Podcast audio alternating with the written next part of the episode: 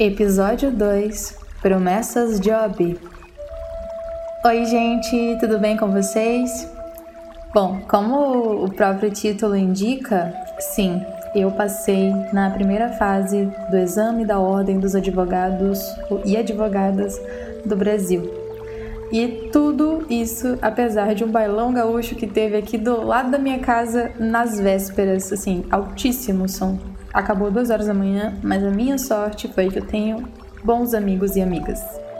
E como bem programado, eu meditei antes da prova e durante também. Eu busquei ficar bastante calma. Me alonguei sempre que eu me sentia tensa, que nem eu tô fazendo agora. E fui pelo menos duas vezes ao banheiro. Na verdade, fui duas vezes ao banheiro, que é algo bem surpreendente, porque geralmente eu vou antes, nas provas do Enem eu ia antes, né? Foi, foi, foi duas vezes durante a prova e foi um momento de alívio, porque eu pude me esticar de verdade, jogar uma água no rosto, relaxar um pouquinho para voltar e focar. E eu achei bem interessante que que eu tava falando com uma amiga, cheguei na sala, encontrei, encontrei com ela. E aí ela tava lá sentadinha do lado da, da parede, do outro lado, eu tava na parede do lado direito, ela tava na, na fila da parede do lado esquerdo. E a gente se cumprimentou rapidinho, aí eu voltei lá, sentei no meu lugar e, e, comecei a buscar ficar calma. Eu vi as pessoas batendo o pé, balançando as pernas, assim, ansiosas, né? E eu não vou, eu pensando, né? Eu não vou me deixar levar por essa energia, eu vou ficar calma. E ali foquei na minha calmaria. E olha que, que interessante. É, eu fui falar hoje com a Paola, que também passou na primeira fase, e ela me comentou que, que tava lá sentada e tava meio nervosa. Daí ela olhou para as pessoas ao redor, todo mundo nervoso, e aí todo mundo meio assim agitado. E ela olhou para mim e me viu calma. E ela se inspirou nessa calmaria e ficou calma também. Oh, que legal. É, é, é o que eu falo, que uma ação é, cada ação conta, que nem o, foi o, o Alok que comentou no, no vídeo que ele fez com uma tribo indígena pro Global Citizen Living Amazon. Antes do Brasil da coroa, existe o Brasil do cocar. Together we can move the world to defend the planet and defeat poverty. I would like to dedicate this moment to all the global citizens that are in the front line fighting to stop the global warming. I'm so honored to be part of this global movement. And I know that we can change the world, one action at a time. Há sete anos atrás eu estava em busca de inspiração, então fiz uma longa viagem até a aldeia Wanawá, na Amazônia. Chegando lá, eu passei a ressignificar muitos valores da minha vida, inclusive a forma como eu lidava com a natureza e com a música. Lá eu aprendi que os cantos indígenas são os cantos ancestrais das florestas. A gente vive hoje um momento urgente no planeta com todas as mudanças climáticas. E é preciso preservar a floresta. E a melhor forma de fazer isso é ouvindo o que elas têm a dizer. O velho, para nós, são nossos anciões. Tudo que nós estamos fazendo hoje aqui são o trabalho que eles deixaram para a gente dar continuidade. Nessa música que hoje vai sair, foi trabalhado para hoje estar tá acontecendo há milhares de anos, né? Passado de geração em geração. Porque um dia ia ser preciso a gente poder compartilhar com os, homens né, que não entendem e nem têm o conhecimento do que, que é a floresta.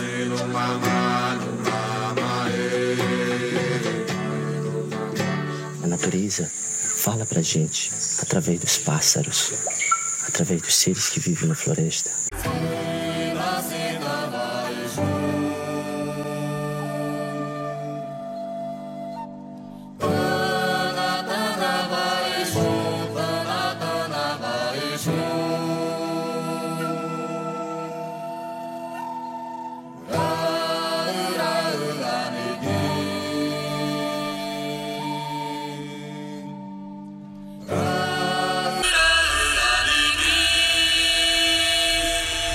Comenta no final que transformar o mundo é possível, desde que a gente cometa, desde que a gente exerça uma ação por vez.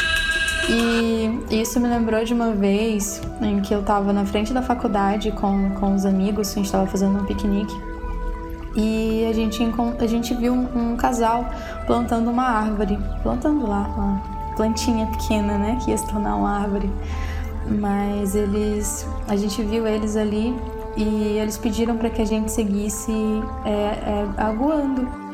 E a gente seguiu fazendo isso nos dias que seguiram. E é interessante que isso impactou outras pessoas, porque a gente foi observado e uh, outras pessoas que a gente não conhece não chegaram para falar pra gente, mas pessoas que a gente conhece chegaram e a gente nem sabia que elas estavam vendo. Isso era muito engraçado. Mas a gente consegue ensinar através do exemplo. E isso é algo que eu acredito muito, que, a, que cada ação importa. Então eu terminei a prova ali faltando 30 minutos para o final e deu tudo certo. Comecei a contagem depois que terminou, ali por volta das 7 horas, pelo gabarito preliminar do CEISC, que foi o cursinho que eu, que eu, que eu fiz ali nos últimos momentos. Tava acabando as 80 questões e eu ali tava nervosíssima, já pensando assim, já mentalizando. Tá tudo bem, ano que vem tem mais. E, e aí de repente eles ofereceram um desconto para a segunda fase. Ah, deu tudo certo, eu passei. Então eu fui comemorar com a minha amiga, que é uma irmã para mim, a Gabriele Freire, que também passou. Então, né, a gente foi lá tomar uma cervejinha, tem que ter esse rito de passagem. E ela começou a falar sobre as promessas que tinha feito a Nossa Senhora Aparecida.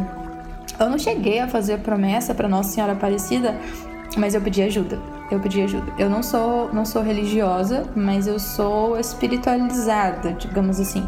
Eu tenho uma espiritualidade que é minha. E a espiritualidade, para quem sabe, para quem tem, para quem, quem vive a sua espiritualidade, sabe que é um processo individual, que é um processo que é, é da vivência da pessoa. Ela sente, ela percebe, ela faz sentido para ela e, e às vezes faz sentido para ela de uma forma que não faz sentido para outra pessoa. É uma caminhada muito muito singular, muito especial.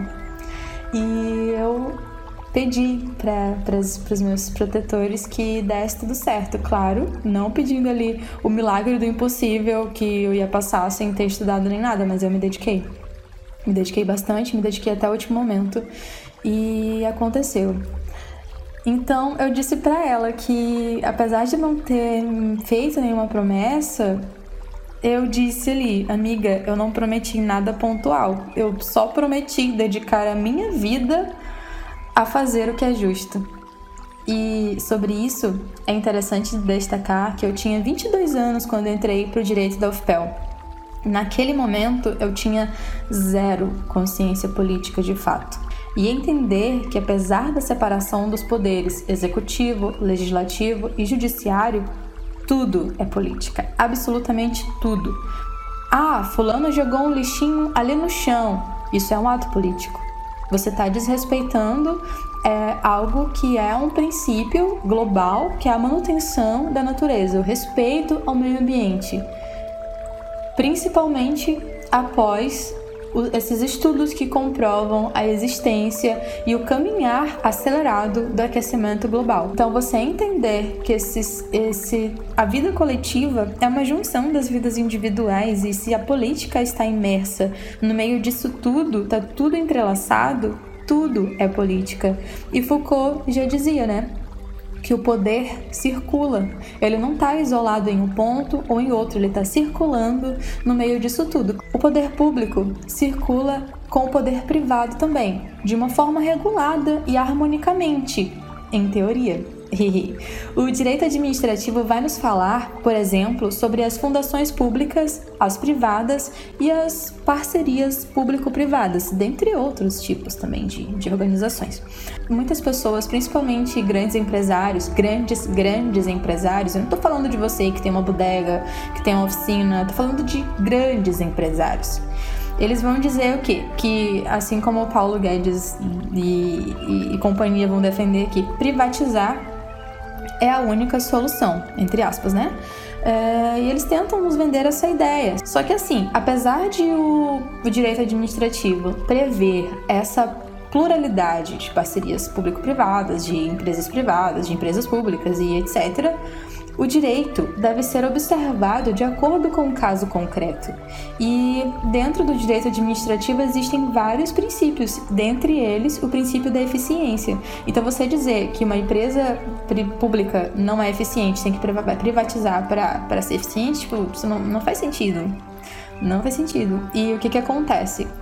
Muitas pessoas que têm interesse nisso utilizam, utilizam desses argumentos vazios, sem base jurídica de fato, verdadeira, justa, para poder justificar su, o que? os seus interesses privados, interesses próprios, melhor dizendo, individuais. E o melhor exemplo disso é a Vale do Rio Doce, ou a Vale, que, que era uma estatal que foi privatizada no governo FHC, que foi o campeão em privatizações até hoje conhecido. E inclusive o Paulo Guedes, o ministro do paraíso fiscal, sabe? Vocês sabem, estão ligados que ele foi descoberto num escândalo de, de paraíso fiscal e que ele não tinha dito isso para o poder público quando ele tomou posse e, e, era interessante que ele tivesse falado porque as ações dele podem implicar e implicam e implicaram direto nessas relações privadas. Bom, é outro papo para outro momento, mas até o Paulo Guedes disse que as privatizações de FHC beiraram a irresponsabilidade. Ele disse isso. Então, o que aconteceu? A Vale ela barateou ao máximo que pôde a forma de extração dos minérios, de modo que eles utilizaram as barragens mais baratas possíveis, tanto para Brumadinho quanto para Mariana. E aí eu ficava pensando, será que a Vale do Rio Doce deixou de se chamar Vale do Rio Doce para se tornar só Vale por causa do ato criminoso? Aí eu descobri que não, que na verdade eles mudaram o nome em 2009 por causa da questão da identidade visual global da empresa. Mas o que, que acontece? Quando você explora, explora, explora um recurso que é extraído assim da natureza, que é um bem público, é, você corre o risco de deixar em desequilíbrio. Por isso que não é interessante que empresas como a Vale ou a Petrobras, que tratam de recursos naturais, extraiam deliberadamente, sem uma fiscalização. E muitas famílias até hoje sofrem com os efeitos da, das catástrofes de Brumadinho e de Mariana, porque, de forma geral, a empresa foi condenada pelos dois atos criminosos. Só que o que acontece? Tem a sentença essa sentença precisa passar por um processo de liquidação e quem vai fazer isso serão os titulares dos direitos afetados, ou seja, os moradores. Só que o que, que acontece? Muitas pessoas sofreram efeitos depois, como efeitos gerados pela poeira, pela poeira tóxica que ficou ali, poeira dos detritos. Muitas pessoas desenvolveram problemas respiratórios e precisariam ser indenizadas por isso. Só que até provar essa ligação, esse nexo causal, é uma mão. E aí as pessoas ficam doentes, não têm assistência, sem falar da, da tribo Krenak, né? Que foi uma tribo também que foi dizimada. Não, na tribo em si não foi dizimada, mas a área onde ela vivia, onde ela atuava milenarmente foi dizimada. E para isso eu trago aqui um áudio do Ailton Krenak falando sobre o assunto. O rio já se recuperou? Não, claro que não se recuperou. Nem, nem nossos corpos se recuperaram. E a, a condição que nós fomos nos adaptando nos últimos cinco anos, ela é preocupante porque ela institui uma espécie assim de ecologia do desastre. A gente sofreu desastre, não teve resolução nenhuma no curto prazo e as nossas vidas foram se encaixando na condição de desastre. Eu, eu chamei isso de ecologia do desastre porque está sendo naturalizado. E se a gente não tivesse agora, cinco anos depois, falando de novo, lançando luz sobre essa lama, ela ia se acomodar até que as nossas vidas ficassem também encaixadas na lama. O rio continua em estado de suspensão, o Atu, né? Eu costumo dizer que esse rio, que é o nosso avô, está em coma e nós estamos vigiando ele para chamar ele de volta à vida. É uma perspectiva que os Krenak têm, não são todos os ribeirinhos que pensam isso, é claro. Tem uma estimativa de 600 mil pessoas na bacia do Rio Doce que tiveram suas vidas diretamente alteradas. Então, é 600 mil pessoas. Lá na reserva indígena Krenak, são 130 famílias vivendo essa situação de adaptação ao, ao desastre, que inclui caminhão-pipa circulando dentro do nosso território é, o tempo inteiro, levando água, levando insumos, levando cesta básica. Então, nós estamos vivendo refugiados dentro do nosso próprio território. Início da Constituição Federal. Dos princípios fundamentais. Artigo 1. A República Federativa do Brasil, formada pela União Indissolúvel dos Estados e Municípios e do Distrito Federal, constitui-se em Estado Democrático de Direito e tem como fundamentos. E aí é interessante a gente destacar que elas vão agir de forma harmônica e interligada em alguns pontos, por exemplo, em relação à manutenção do meio ambiente. Fundamentos, entre outros, a dignidade da pessoa humana. Artigo 3 Constituem objetivos fundamentais da República Federativa do Brasil construir uma sociedade livre, justa e solidária, garantir o desenvolvimento nacional, e eu acrescento, equilibrado, erradicar a pobreza e a marginalização e reduzir as desigualdades sociais e regionais. Promover o bem de todos, sem preconceito de origem, raça, sexo, cor, idade e quaisquer outras formas de discriminação. E por falar em dignidade da pessoa humana, ou seja, um conceito que ficou muito difundido após a Segunda Guerra Mundial, uma coisa que a gente tem visto em ética é sobre o problema da universalização dos direitos humanos. Não é um, um, algo querendo dizer que os direitos humanos não devem abranger a todos. Eles devem abranger a todos, mas de acordo com as suas especificidades. O que, que acontece? Muitas pessoas, principalmente liberais, é, vão dizer que, ali como Charles Taylor, que as pessoas precisam ser tratadas de uma forma igual e deu. E nesse sentido, eu acho interessante trazer a noção de comunidade. Algumas pessoas falam, por exemplo, que a comunidade LGBTQIA não poderia ser vista como uma comunidade, porque corre-se o risco de olhá-la como uma comunidade homogênea. Só que não, porque a comunidade ela vai trabalhar exatamente com a diferença, a união e as trocas. Por exemplo, vou trazer aqui uma, uma, o, o conceito de comunidade de acordo com o Oxford Languages.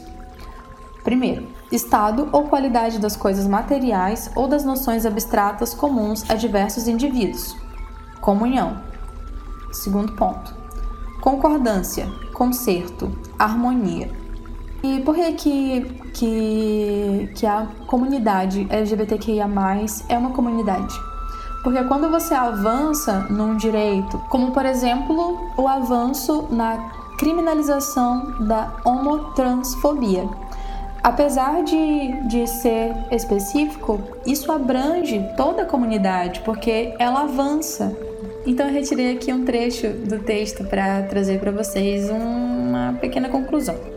Nesta esteira, o presente texto defende que a universalidade dos direitos humanos não depende de leituras históricas particularistas e de movimentos comunitaristas que reclamam proteção para suas diferenças. Temos visto no cenário brasileiro atual grupos vinculados, direto ou indiretamente, ao próprio chefe do executivo exaltando práticas como o nazismo, que vai completamente contra essa ideia de igualdade e equidade em relação aos direitos humanos.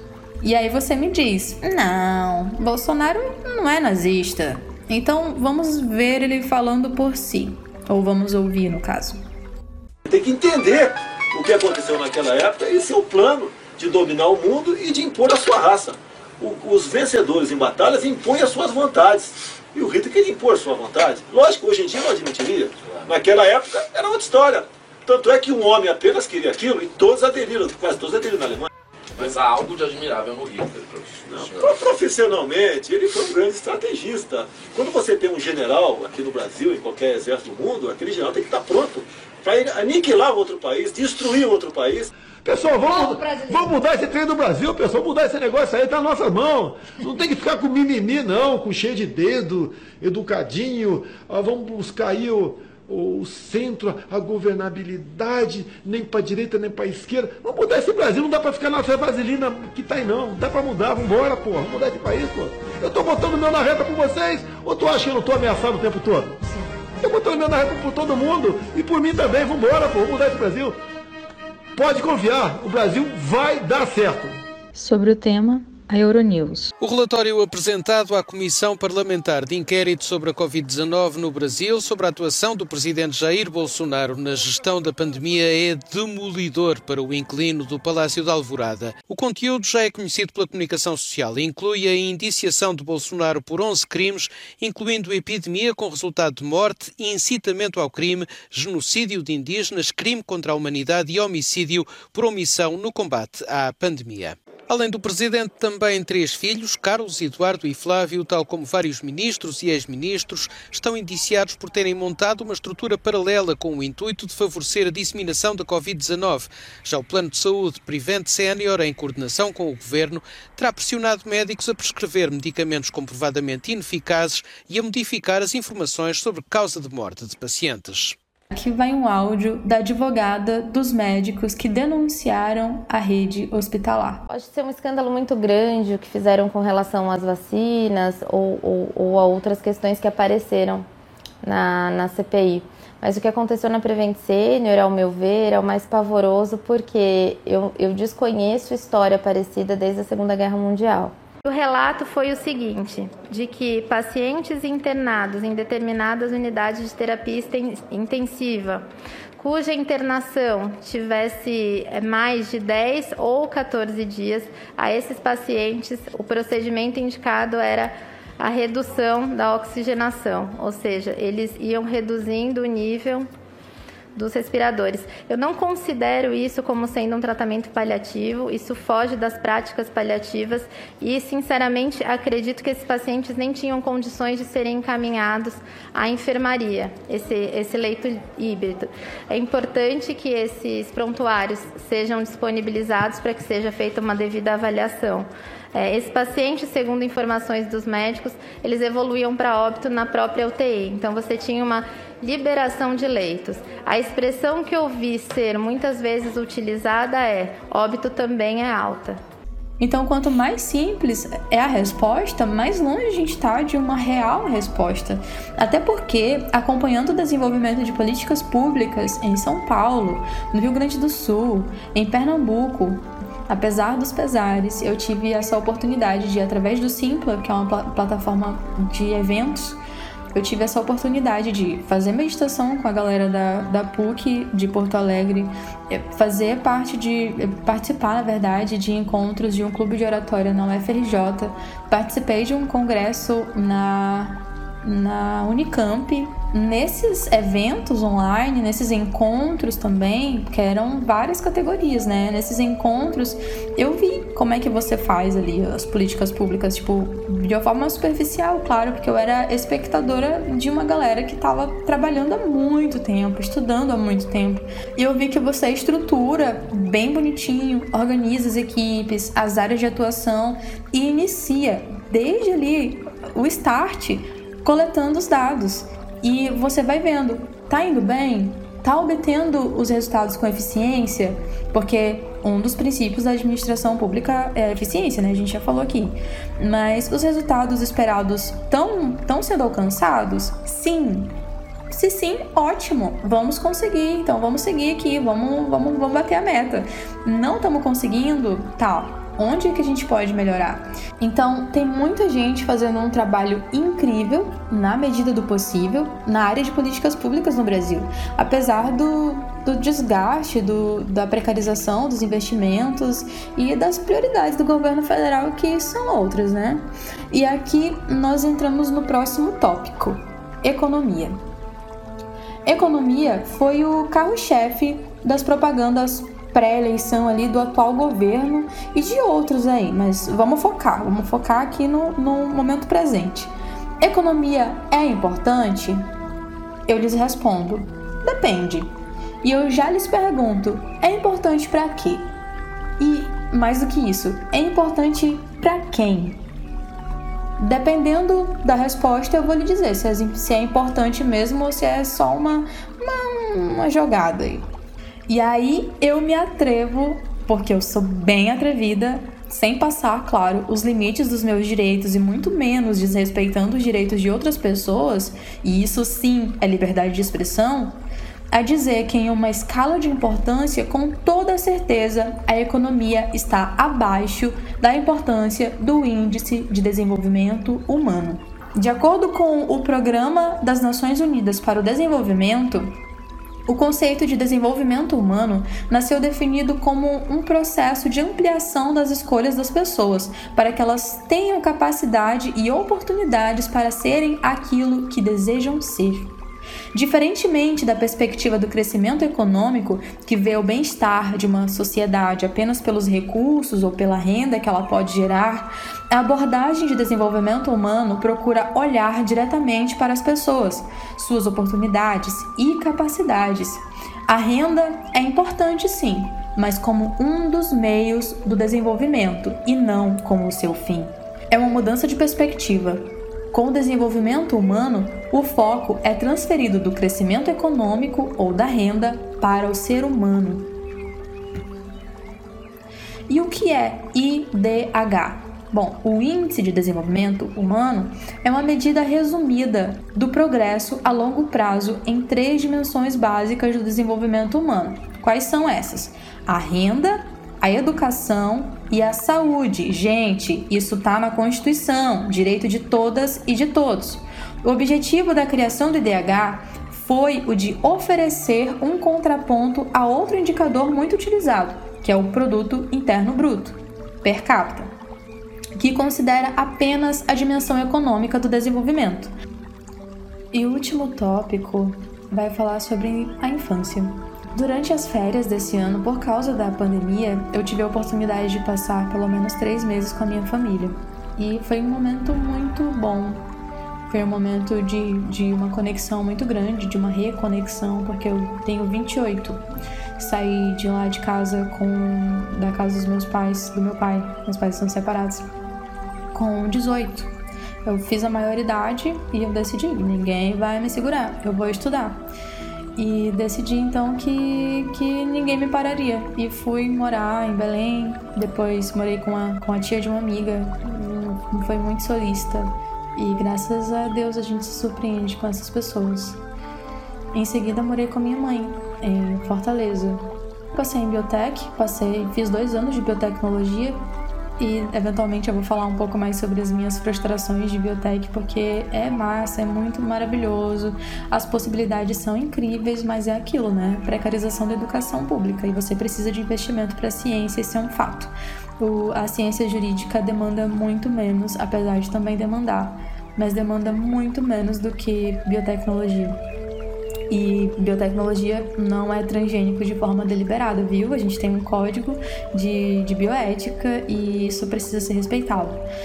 Mas voltando, depois eu passei, eu percebi essa, essa, essa falta de perspectiva pós-formada, eu precisava de um retorno, precisava de um retorno logo financeiro, porque a bolsa de pesquisa de 400 reais, que não muda há décadas, é, não aumenta nem nada, é, 400 reais e deu, não tava dando.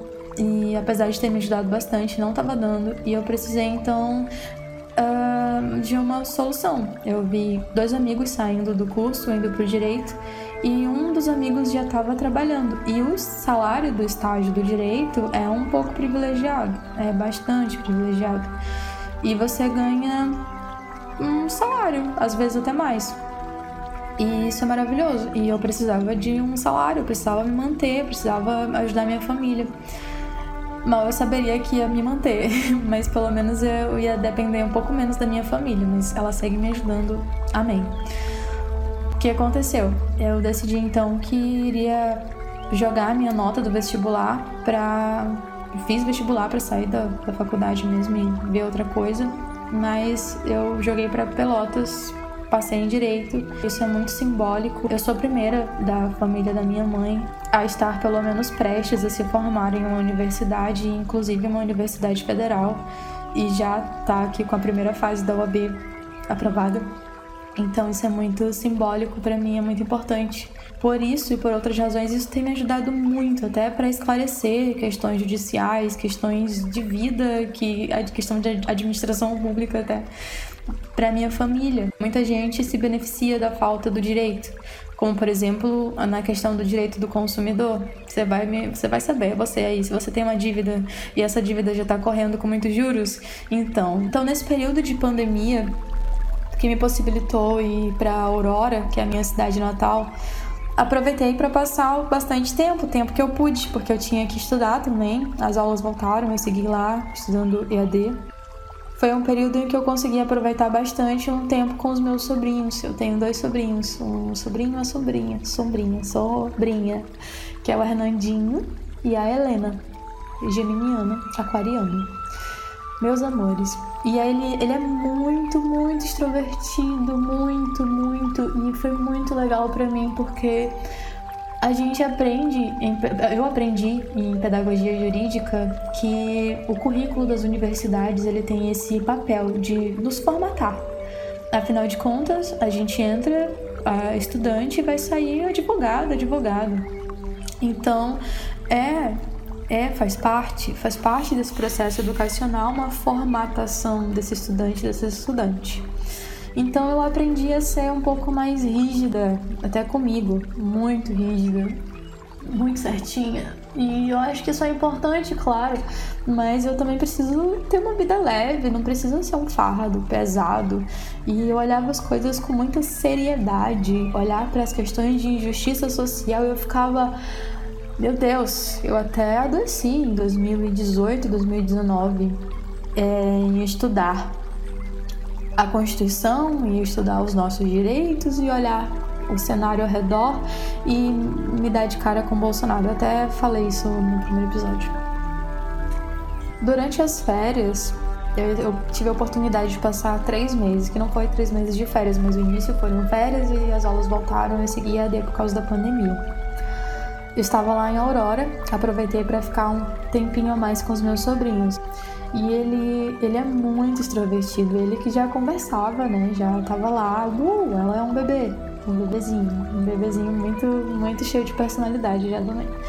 Mas ele era muito interessante de observar ele olhando as coisas pela primeira vez e, e é sempre assim todo tudo que ele vai olhar é, é, apreciando é ele vive intensamente aquilo ele não passou pelos processos de castração que a gente passa mas ele é ali e aí foi muito legal viver isso porque eu gosto muito de criança então eu me jogo também e é interessante como é, nos falta isso também às vezes de olhar a realidade como quem olha pela primeira vez descobrindo observando outras possibilidades. Às vezes a gente olha para uma realidade e tá tão ruim e a gente fica, nossa, que merda que é assim. Mas não é assim, está assim. O cenário não está os melhores.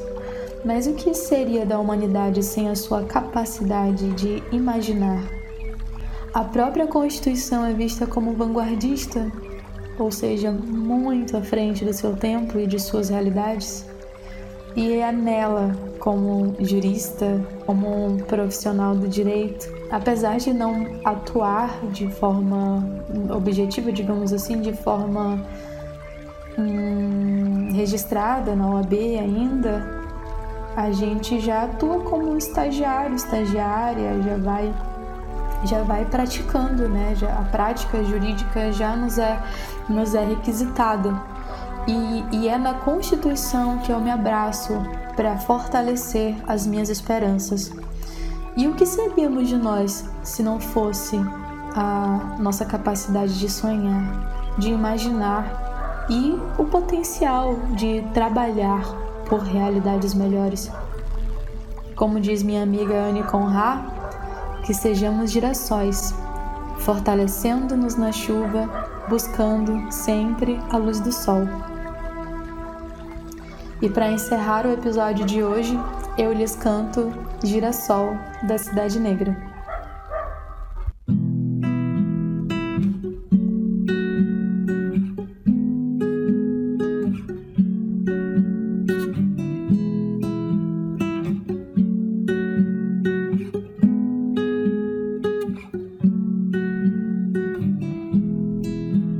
a favor da comunidade que espera o bloco passar. Ninguém fica na solidão.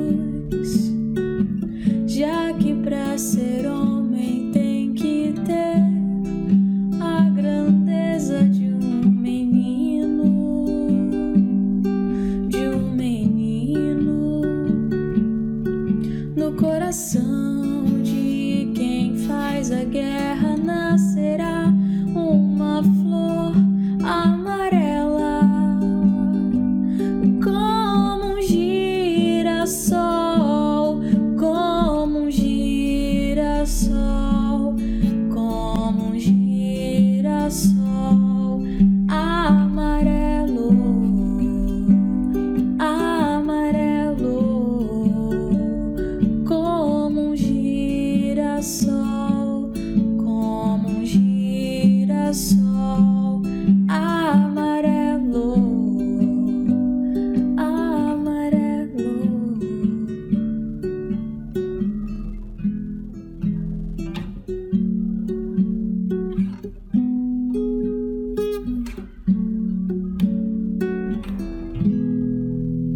Espero que tenham curtido e não se esqueça de colaborar com esse canal. Lembrando que 20% de tudo que vier com monetizações, colaborações, será destinado a projetos desenvolvidos pela sociedade civil voltados à educação, esporte, cultura e o mais importante, alimentação. Afinal de contas, se não tem comida, simplesmente não tem vida. A chave Pix é juristapósmoderna.gmail.com E vocês podem também me seguir no Instagram, juristapósmoderna. Inclusive, eu tô aceitando dicas e sugestões por lá, tá bem? Até a próxima, a gente vai se falando.